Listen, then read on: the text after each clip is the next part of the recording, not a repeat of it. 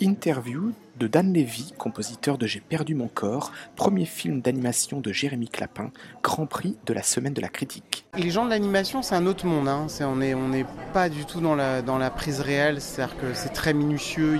Il, peut, te décrire exactement ce qui va se passer à, à 9 minutes 28. Euh, ils savent exactement. Euh, ils vous parlent vraiment en time code, quoi.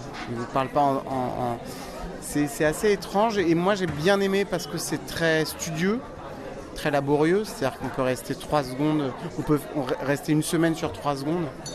C'est beaucoup de travail, hein. euh, il y a beaucoup de plans, énormément de plans dans ce film. Et c'est ce qui a fait peur à, tout le monde au début. Et après, il faut croire, euh, c'est un film ambitieux. Quoi. Jérémy avait très peur des émotions que pouvait apporter la musique. Et pour moi, c'était essentiel dans ce film-là. Euh, notamment parce que je travaillais sur une cinématique et je n'avais pas tout. J'avais pas les vraies voix, j'avais pas les. Et donc je me suis dit, apportons en avance l'émotion en fait. Et là, il était très réticent à l'idée. Il me dit non, ça prend trop de place, etc. Et moi je lui ai dit, euh, je me suis battu un petit peu pour, pour ça. Et en fait, à un moment donné, c'est un échange. C'est juste un échange. C'est la différence c'est ça aussi, c'est-à-dire qu'il faut savoir travailler avec des gens qui sont souples des deux côtés en fait. Moi je l'ai été, lui doit l'être aussi. Et c'est la première fois de ma vie en termes de musique de film où un réalisateur, avant que je commence à travailler, m'a dit tu seras co-auteur du film.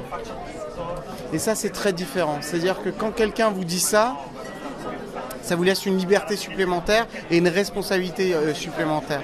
Et je pense que quand vous vous sentez responsable d'une musique de film, vous donnez plus.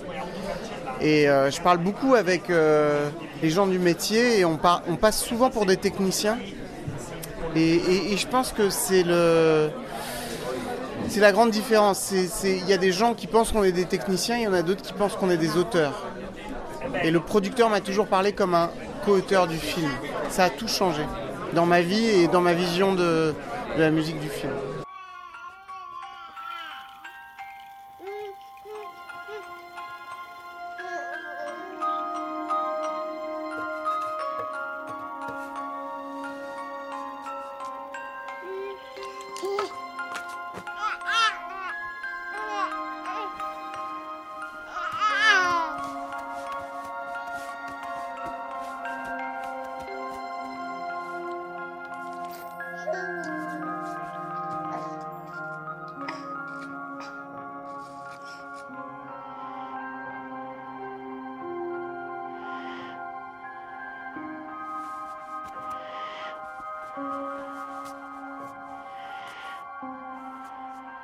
Il y avait trois axes. Il y avait le, point de vue de la main, donc qui était un petit peu un peu plus abstraite, où il n'y a pas vraiment de thème, où c'est, on va dire, une, des sonorités qui s'entremêlent, qui, se, qui sont un peu perdues, donc ne savent pas où s'accrocher, donc il y a des, beaucoup de dissonances, de glisser, euh, de choses comme ça. Euh, Jérémy beaucoup pour l'axe de la main qu'on ne sache pas quel instrument joue.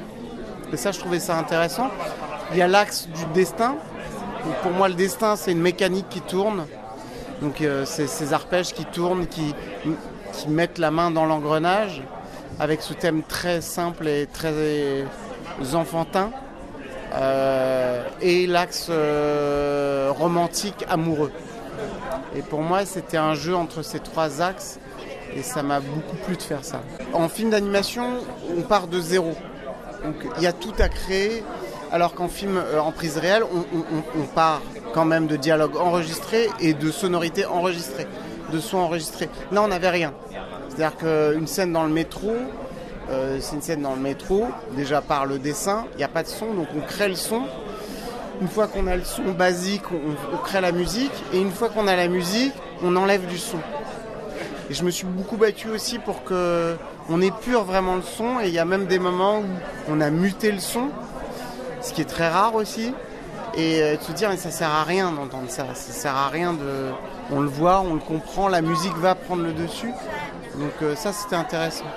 Euh, j'ai fait vraiment toute la bande son. Et il y a, donc ça se passe dans les années 90. Jérémy voulait absolument des morceaux de rap. Alors au début, il avait mis NTM. Et en fait, euh, je venais d'être président du jury euh, aux Inouïs des Printemps de Bourges. Et j'avais repéré ce groupe de rap qui s'appelle L'Ordre du Périph. C'est des jeunes de 20 ans et je les ai, je les ai appelés, je, leur avais, donné ce prix-là, mais je ne les connaissais pas. Et je leur ai dit j'ai deux passages de, de hip-hop, est-ce que ça vous intéresse? Mais c'est à l'ancienne. Donc ils sont jeunes, ils ne connaissent pas vraiment. Et on s'est vraiment amusé à faire ça avec eux, une journée en studio, c'était très agréable. Avec Zodo, j'ai fait trois albums et déjà j'ai l'impression de, vivre ce moment en studio, euh, ce moment de promo et de tournée. Et ça se, ça se répète, ce moment d'écriture, studio, tournée. Une tournée en pop, ça dure un an, un an et demi, deux ans. J'en avais un peu marre de ça et je trouve que un film, ça vous permet d'être euh, seul. J'adore être seul. Euh, mais en même temps avec une équipe, euh, me concentrer sur un nouvel univers et puis n'appartenir à rien en fait. Pour moi, c'est vraiment synonyme de liberté totale. C'est-à-dire demain, je peux, euh, je pourrais faire de la musique abstraite dans un film, ça me dérange pas. Et, là, j'avais envie de lyrisme, j'ai fait du, lyrique parce qu'on me l'a demandé aussi. Enfin, il a... j'aime bien cette idée en fait. Être musicien aujourd'hui, c'est aussi s'intéresser à tout, encore plus quand tu fais de la musique de film. Mais moi, j'ai pas fait Zodo euh, euh, parce que je voulais faire de la pop, c'était un accident aussi. Et je viens de la musique euh, du théâtre, la musique de la danse contemporaine. On s'est vu il y a 15 ans pour une musique de film. Après, j'ai rencontré Olivia, et on a monté Zodo. Mais ça aussi, je, je pense que c'est plutôt le contraire. C'est de faire de la pop, c'était totalement nouveau pour moi. Et en même temps, je trouve que, tout se complète en fait. La musique, ça reste de la musique. Hein.